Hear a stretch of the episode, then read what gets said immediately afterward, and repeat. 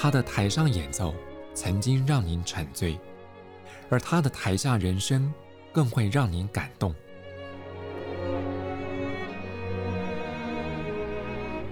国家交响乐团爱乐实验室 Podcast 名家登场，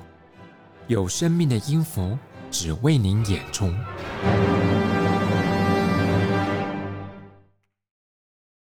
欢迎收听国家交响乐团 Podcast 节目，我是沈子清。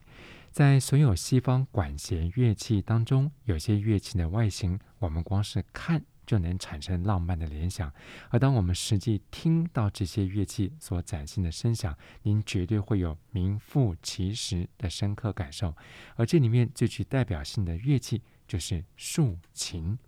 在十一月二十五号，国家交响乐团策划演出的琴迷法兰西音乐会当中，特别邀请到国际乐坛顶尖的竖琴演奏家伊莎贝拉·莫雷蒂领衔演出。而在这期节目当中，我们也特别邀请到国内竖琴界的佼佼者，同时也是国家交响乐团竖琴首席谢轩老师，来为各位听众空中打铃。老师您好，子清好，各位听众朋友大家好。嗯，我想也借着今天节目这个机会啊，要请谢轩老师来为我们介绍竖琴这个乐器的由来，还有它的发展历史。是。啊、呃，我想竖琴是一个很大的拨弦乐器哦，大家都可以看到，嗯嗯嗯、那也是现代管弦乐团很重要的一个乐器之一。它可以做独奏、重奏跟合奏，它是跟钢钢琴一样是一个复音的乐器。那可能很多人不知道呢，竖琴其实是一个非常非常古老的乐器。大概在西元前三千五百年，非常久之前，就可以在两河流域或是一些各个不同的古老文明看到竖琴的呃踪迹。那呃，例如说呃，在古埃及，他们就会将竖琴视为是一个很神圣的乐器。那在圣经里面有记载，那个大卫王弹奏竖琴。对对。那在欧洲呢？呃，在爱尔兰，或是说在中世纪，呃，吟游诗人，嗯、呃，都可以看到竖琴的早期的历史。嗯，那在中国呢，也有竖琴，叫箜篌。哦、那个这个就是比较东方的一个竖琴的一个足迹。所以我们在刚刚老师有提到，像一些古代希腊有些他们的陶瓷器，或者是埃及有些壁画，甚至您刚刚讲到中国那个箜篌，我们在一些绘画或者是一些文献记载当中都有看到。所以这个整体讲起来，这个竖琴大大小小的家族乐器还真的是非常丰富。对，不过就箜篌这件乐器，我想讲一下，因为很多人可能不知道哦，它它其实就是像子清讲的，在壁画上看得到，可是它其实就是一个失传的乐器，是是，所以大概是在呃不到一百年前才经由壁画跟现代竖琴的制作的技法，把这个乐器等于是重新发明出来，呃，做成一个有点类似古筝。或是琵琶，或是一些，可是用现代竖琴的呃建构的方法，把这个乐器重新复兴出来，嗯、所以蛮有意思的。哎、欸，不过我想刚刚老师也特别提到一些，像游唱诗人，或是古代希腊有一些这些吟游诗人，他们怀里面抱的那个小小的，我们叫做 lyre，那种也就是现代竖琴的前身吗？是，其实呃，在大概一千多年前哦，在中世纪。或者在爱尔兰，竖琴就已经是很有相当程度的流行，嗯、所以其实大家可以如果有去爱尔兰旅游的人都知道，就是爱尔兰独立之后，他们的钱币、他们的国家的那个那个旗，其实上面都是竖琴，因为竖琴就是爱尔兰的一个重要的国徽，所以我们呃除了现代的踏板式竖琴之外，另外一个很重要的竖琴的形式就是所谓的爱尔兰竖琴。那它是用拨键式的，那到现在在各个各个，尤其是在英国或是欧欧洲，还是很流行弹奏这样子的音乐。嗯，就是 Celtic harp。Celtic harp，yes。嗯，那除了这个，我们刚刚聊到这个竖琴它简单的由来之后，从中世纪到今天这个七八百年之间，其实竖琴的发展有相当大的变化。对，其实呃，应该是说现代的竖琴，呃，摆脱所谓的吟游诗人，或是说三角形的抱在手上这样子的一个形式，应该是从十八世纪才开始，所以其实发展的算晚。那呃，在一七二零年左右，在有德国的一位乐器制造商到霍布鲁克，他设计了五个踏板的竖琴。用踏板控制上面的弦钩，那这样子的琴呢，才开始让竖琴呃有的更多的半音变化的可能性，它就不再只是一个沙龙的伴奏型的乐器，没有办法弹很多的调性。那可是因为这样子五个踏板，它也只能限制在某些调性，它没有办法全部的音都可以弹，没有所有的调性都可以弹。所以呢，在一八一零年。已经是十九世纪了，是是是 在在法国的钢琴制造家艾拉尔德，他才发明了我们现在看到这个现代化的七个踏板的竖琴。那这样子的这样子的整个的呃每一个七个踏板加每一个踏板有三层，就是我们所谓的降还原声这样子的一个完整的形式，才让我们的竖琴能够。正式进入 正规的呃管弦乐里面，交响乐所有的作曲家才将竖琴纳入纳入所谓的正式的交响乐团的一个编制。哎，这样讲起来，竖琴演奏的时候真的要手脚并用哦。对呀，你很了解。对，等等于是我们所有的半音都是用脚来完成的，所以大家可以想象嘛，就是钢琴的黑键的部分。简单来说，就是我们都是要用脚来完成，而且是 同样一个音，可能是不同的八度，你还是要用同一个踏板来完成。所以其实是有一点复杂的乐器。哎，聊到这个，我们能不能请老师来跟我们简单介绍一下这个竖琴？它不仅音色很迷人，那通常在演奏的时候，我们会用到哪些技巧？呃，我想竖琴大大家。一般对他的感觉就是很很柔和、很飘逸、很清脆的声音哦，所以我们最最。为大家熟知的技巧，应该就是这个滑奏。哦、那滑奏的浪，那对我们竖琴家来说是最简单的技巧，因为就是手指这样滑，就跟踏板来比，真是差太多了。一个是一个是天，一个是地。可是我们竖琴就是这一块赢钢琴很多，应该这么说。嗯，因为我们的滑奏呢，嗯，可以用踏板的。preset 就是那个设置，先设置好，做出很多不一样的音阶，甚至五声音阶或是全音音阶都可以经过踏板先把它调好。嗯，那然后变成五，这这个和弦只有五个音，那我们还是一样的滑奏。那在钢琴上呢，它可能要上上下下弹很多才能够完成这样子的音阶。那我们可能脚踩好。就完全不用管他的手，就是非常优雅的随便滑，就这些中国的五声音阶，或是或是那个很 magical 的那个全音音阶。所以，我我们常说这个是竖琴的最大的优势。诶，那说实在的，这个除了是为竖琴量身打造的音乐之外，一般我们在管弦乐演奏的时候。即便是看到了竖琴的演奏，却不见听得到竖琴的声音。那开个玩笑来说，这是竖琴的宿命吗？哎、欸，其实我想在在管弦乐的竖琴里面啊，有两通常有两大问题，一个就是音量，嗯、那一个是音准。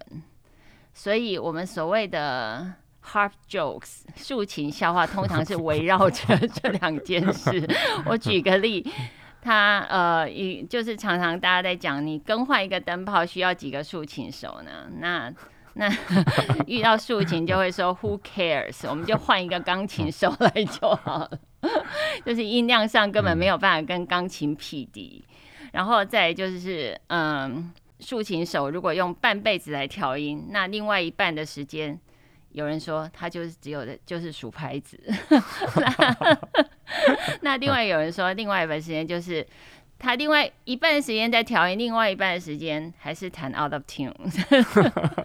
所以很惨。那其实呃，这个对我们职业竖琴的家来说，这个都是可以解决的问题，嗯、就是经验跟跟怎么样把把每一每一个段落都能够精准的展现出来。那当然有一些。很可能是作曲家的问题，他并没有把竖琴做最好的利用，嗯、或是他只是只是大家出题一个合奏的乐器，是是大家一起。那我觉得这个 OK，我们就是我们就是跟着大家一起合奏，然后把把这个音乐的嗯律动跟那个呃作曲家想要的。这样子的感觉呈现出来，可是，呃，虽然音量有时候真的是竖琴的宿命哦，可是这个乐器在当独奏乐器的时候，其实它有非常千变万化的音色。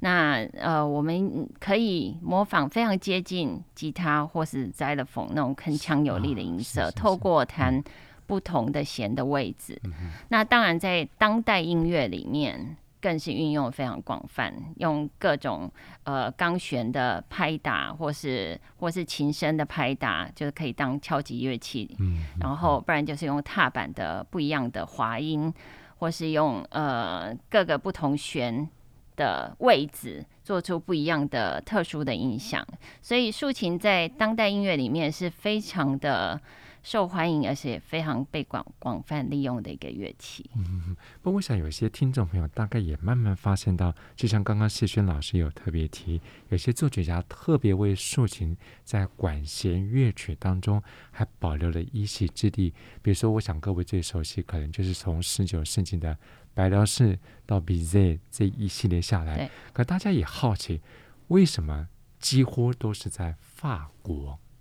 呃，我想就是刚刚有提到现代法国的竖琴的改良或是发明，其实都发生在法国，嗯、所以法国其实就是一个现代竖琴的可以说是重镇或是发源地。是是。那更不用说这个整个历史下来，然后到后来巴黎音乐院的所有的，我们现在很多经典经典的曲目，其实都是来自于法国音乐院。巴黎音乐院的期末考，然后他们 commission 作曲家为这个乐器作曲，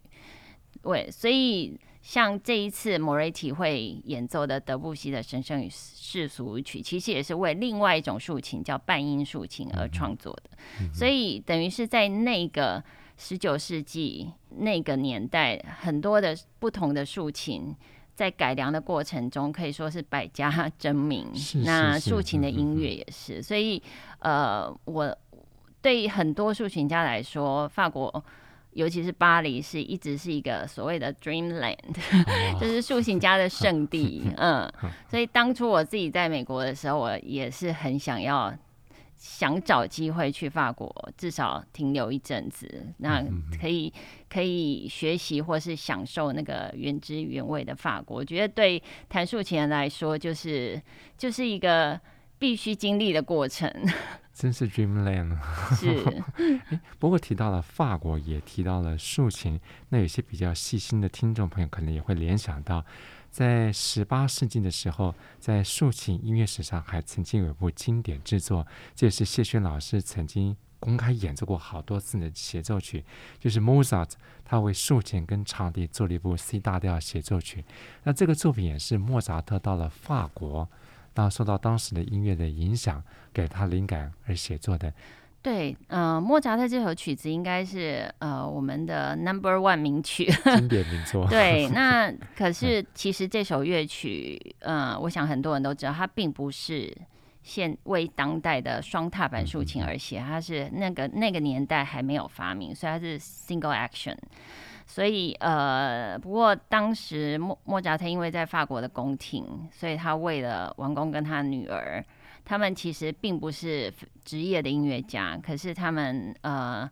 都都对这两个乐器呃有很好的涉猎，所以这这首乐曲可以可以说呃在莫扎特的无心中 创造出一首非常经典的作品。是是是，那呃因为是 C 大调，所以在那个 single action 它是可以 handle 的，它就没有办法有太多的半音的变化，或是转调到各个不同的呃调性。可是因为应该怎么说，就是它就是 Mozart，它还是可以用非常 limited 的这个、嗯、这个调性，或是说资源，把一首非常经典。嗯，宛如天籁的作品创造出来，对，真的是有限创造了无限，真的。不过，在我们继续聊到竖琴这项乐器，还有即将为各位介绍在十一月二十五号要登台的奇米法兰西音乐会之前，我们先来欣赏一首由谢轩老师领衔演奏的作品，这是十九二十世纪法国作曲家卡布雷，他为竖琴跟弦乐合奏做了一首幻想故事。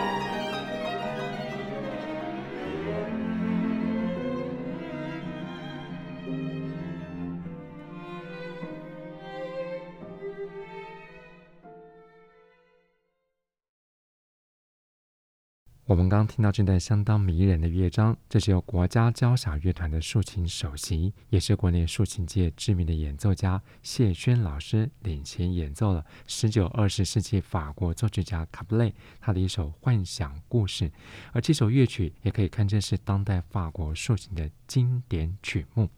在这期节目当中，我们不仅邀请到谢轩老师，让朋友们来温故知新，认识了这项古老的拨奏乐器，同时也为各位特别介绍，在十一月二十五号即将登场的一个琴迷法兰西音乐会。在这里，国家交响乐团特别邀请到当今世界乐坛著名的法国竖琴演奏家莫雷迪。我想，光是看到他的这个资历就已经相当惊人了。我们请谢勋老师来为我们介绍这位竖琴演奏大师。啊、呃，我想 Isabel，他如果说他是当代竖琴天后，应该没有人会反对哦。他就是法国音乐，不只是竖琴，在世界各地的一个很重要的大使。那他其实呃，他的曲目也不只是法国音乐，他。从最古老的文艺复兴的音乐，到当代的很多的呃作曲家为他创作音乐首演，他其实涵盖了非常广的曲目，呃，所以他当然是从很年年轻就出道，哦，他从年在在里昂音乐院的时候就是一个明星中的明星的学生，那他也是很少数。现在顶尖的竖琴家里面，没有经过国际大赛，直接成为独奏家的 的一位。那当然就是因为他从最早，他应该是说他在很小就展露了这方面的光芒。那啊，我想 Isabelle 的演奏哦，就是对一般的听众来说，都是有非常强烈的感觉，就是他。他带给我们的，就会大家忘记他是一个竖琴家，因为他他指尖上所流露出来就是非常强烈的情感的音乐，这是他非很大的一个特色哦。所以不只是非常原汁原味、非常漂亮的所谓的法 French sound 法国之声哦，那他在所有风格的处理上都非常的精致，非常的完美。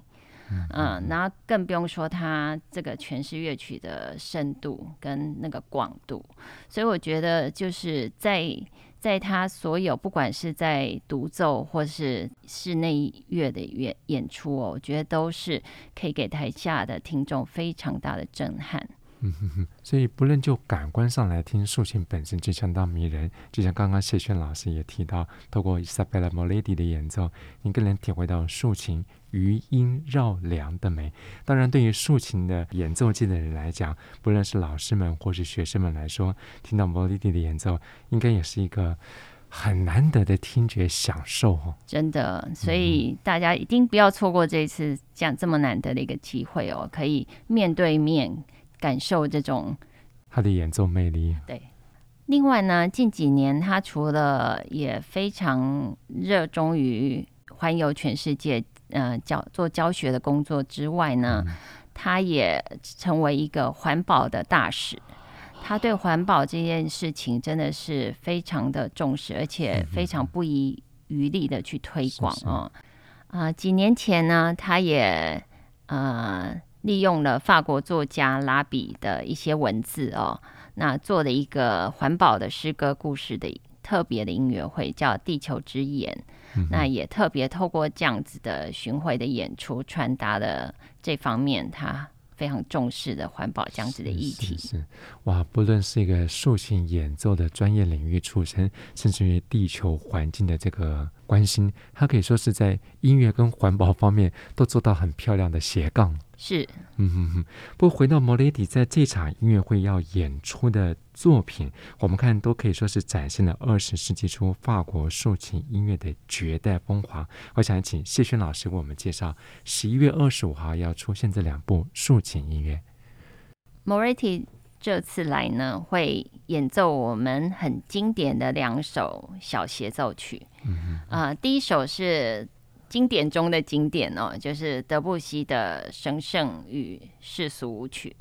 那这首曲子呢，是呃，其实我们刚刚讲过，就是在十九世纪有一些竖琴制造的竞争。嗯、那那这这首曲子其实就是所谓的半音竖琴的制造商委托德布西，呃，来用半音竖琴这样子的新的乐器写创作一首作品。所以这首曲子其实不是。为了我们后来的双踏板竖琴而创作的，可是因为德布西真的写的太美太好了，所以我们还是用呃踏板竖琴呃后来都是用踏板竖琴来演奏。那当然在第二乐章会有一些呃跟跟呃必须要很快速的更换踏板，因为在半音竖琴它它就是没有踏板，所以就是用不同的弦去诠释，就是那个整个的指法是完全不一样，大家可以想象。所以这个乐曲呢，嗯、呃，在在用踏板竖琴来演奏之后，就是有一些微小的需要调整的，可是还是可以很很优美的在踏板的竖琴上面来展现。那这首乐曲呢，呃，其实就是由两首舞曲来组成，一首慢，一首快。那两首是连续演奏，中间不休息。可是，呃，就是说它可以从很简单的这样的一个结构中，让这个很精致、很优雅，又有一点古代风格这样子的舞曲，把它呈现出来。所以，也就是也是我们不管在室内乐，或是说在乐团的协奏，都常常出现的曲目。嗯，有些乐曲一开始有种朦胧，就像您刚刚提到有种古代那种浪漫的美感，很吸引人。对，那因为。呃，德布西的音乐大家知道，就是很适合竖琴啊，就、嗯、就是把竖琴的魅力可以很精准展现。嗯嗯嗯、所以，我们其实也偷了很多德布西的钢琴音乐来演奏。那只要是我们的踏板来得及的，都都常常用竖琴来演奏。所以，呃，再加上德布西有很多独特的音节，一些比较古代的音节，他喜欢用，所以用竖琴来演奏就是。很那个音色上其实是很相称的，嗯、那那个德布西特有的那个很清澄清澈的那个音响也很适合竖琴。嗯哼哼，谢轩老师讲到这一点，我想到他还有另外一首各位非常熟悉的乐曲，就是他牧神的午后前奏曲当中，竖琴也有非常漂亮发挥的空间。对对，所以在他的管弦乐曲里面也。非常的呃灵活，而且用的非常好。对竖琴来说，对，因为他很了解竖琴，那呃，他也认为竖琴在他的音乐里面呃非常适合，也占。很重要的所谓的画龙点睛这样的角色。嗯嗯嗯。诶，相较于德布西的作品，还有另外一位法国作曲家叫做皮热尔内，或许他的知名度并不是那么的高，可是他这首竖琴小协奏曲也堪称是这个乐器这个领域当中的经典之作。对，皮热尔内他是法兰克 Frank 的学生，所以大家可以想象说，其实他。呃，还是所谓的原汁原味的法式的风格，那个传承那个历史下来。那这一首所谓的 Concert Duke，是呃，我们呃如果直翻，它其实就是一个小品。嗯哼所以呃，它并不是一个所谓的大的协奏曲。可是呃，相较于德布西刚刚讲的那首《神圣与世俗语曲》，它其实更。更有着更大的结构，因为它加了管乐、木管、铜管。那在整个的乐曲的结构上，也可以让竖琴有更多的发挥，不管在音色或者音量，或是在呃整个的风格上不同的风格。因为它有三个乐章，虽然也是不间断的演奏，所以呃呃，在在各个不同的乐章中，它。让竖琴跟乐团有更多不同的对话跟交交融，所以其实这两首加起来可以很完美的展现竖法法式的竖琴音乐在那个年代呃怎么样跟。乐团开始产生很亲密的关系。嗯哼哼，所以在十一月二十五号这场情迷法兰西音乐会当中，透过法国竖琴天后伊莎贝拉·莫雷蒂的演出，也透过刚刚谢轩老师的空中打铃，我想可以让朋友见识到，在十九世纪末二十世纪初，在当时的法国乐坛里面，竖琴要展现的绝代风华。那我们从节目一开始到现在聊了很多跟竖琴在不同年代它的乐器发展，还有提到刚刚刚竖琴演奏一些技巧跟特色。那如果有些听众朋友想要对竖琴有更多了解的话，那谢轩老师有没有特别推荐的曲目？啊，我想除了 Mozart 之外，哦、其实我们还有很多 对对不同的曲目。嗯不过呢，刚好在今年的下半年，竖琴在 NSO 的音乐会里面可以说是有非常吃重的角色，是，一个很重要的演出类型。对，所以大家可以听到很多不一样的竖琴，在不管在室内乐，或是独奏，或是在呃呃管弦乐曲里面很多重要的乐曲。呃，例如呃，我们在十一月十一号这一场弦舞印象吉普赛里面。呃，我非常推荐大家，如果想要听在乐团里面听见竖琴的话，嗯嗯、那这这一首曲这一场音乐会里面，包括德布西的夜曲，那拉威尔的圆舞曲曲跟 Bolero 都竖琴都有蛮重要的 part，那更不用说他的小提琴协奏曲吉普赛人这首曲子竖琴的有一个很重要的装饰奏 cadenza，是我们。全世界各大乐团考试必考曲目，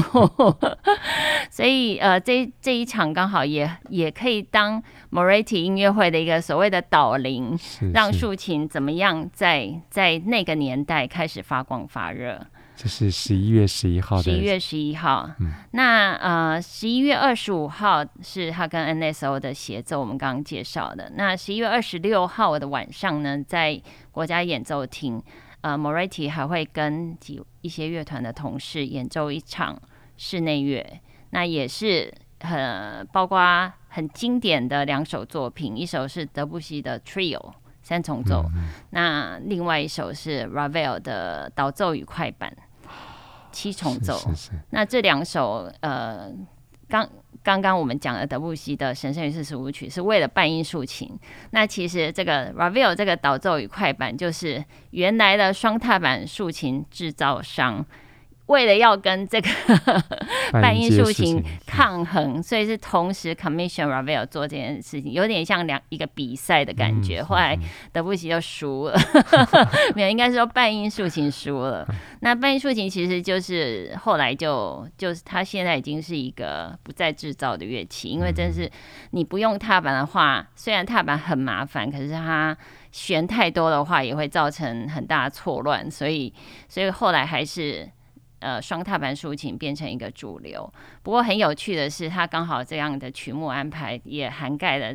呃所谓当代抒情很重要的历史。哼，所以从十一月十一号到十一月二十五、二十六号，国家交响乐团在十一月份的三场重量级的音乐会当中，各位听众朋友就可以到现场见识到竖琴这个乐器，不论是它的外形、它的音色、它的演奏技巧，甚至在聆听的过程当中，你也可以想见今天谢轩老师特别介绍竖琴这个乐器的发展历史。对。在十一月二十五号这场音乐会，将由法国著名的竖琴演奏家伊莎贝拉·莫雷蒂领衔演奏德布西跟皮尔内两位法国作曲家为竖琴量身打造的作品。除此之外，还有国家交响乐团的协同指挥杨舒涵要率领乐团演奏舒伯特的意大利风音乐会序曲，还有拉威尔。著名的《鹅妈妈》组曲，以及国家交响乐团在二零二二、二零二三年度乐季当中的主题人物孟德尔颂，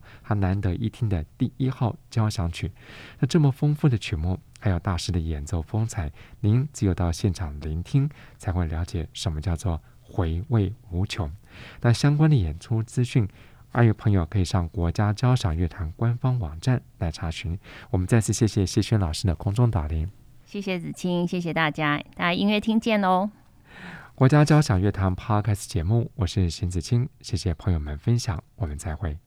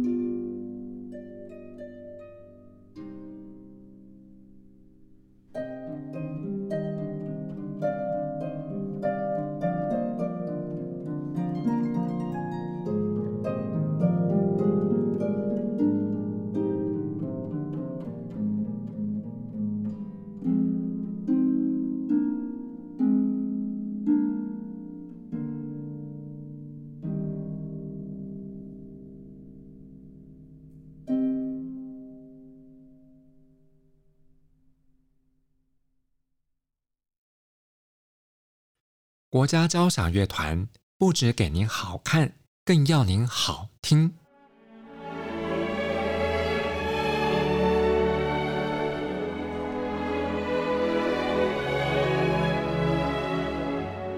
国家交响乐团独家精彩实况，原创 Podcast 节目，舒缓音乐，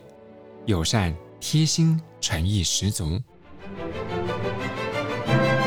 爱乐实验室 App 温馨登场，请上 App Store 或 Google Play 搜寻“爱乐实验室”。